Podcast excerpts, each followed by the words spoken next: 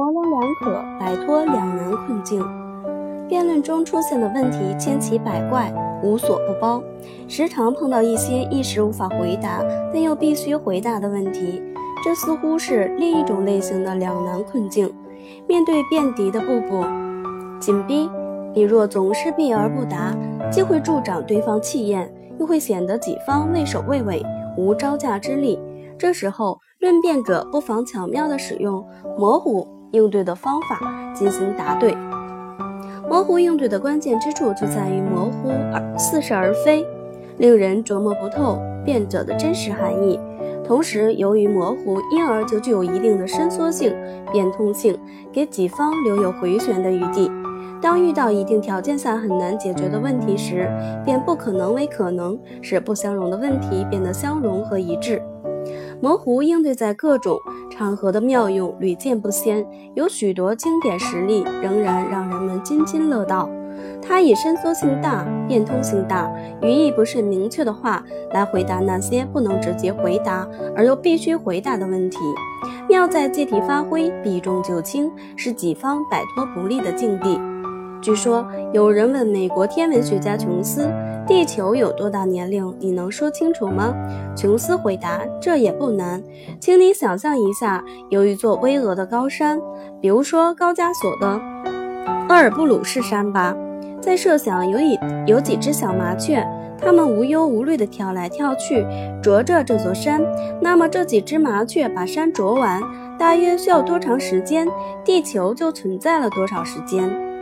琼斯这种模糊的回答，不仅把一个容易引起争议的难题化解了，而且使人意识到地球存在的岁月异常悠久。模糊应对往往体现了辩者的机智，情急生智，应变自如，令人回味。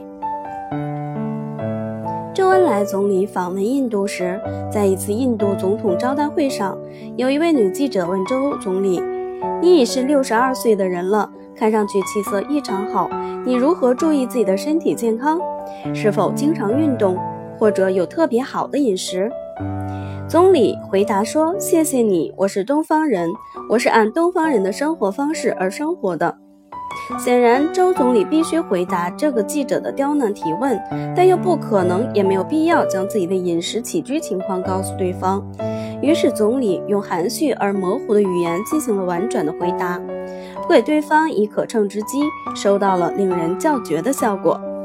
两汉相争的时候，项羽的亚父范增一向认为留着刘邦是养虎一患，所以主张杀刘邦。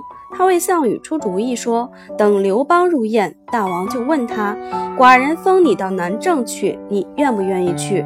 如果他说愿意去，你就说他意图养精蓄锐，有谋反之心，可以绑出去杀掉。”如果他说不愿意去，你以其违抗王命杀掉他。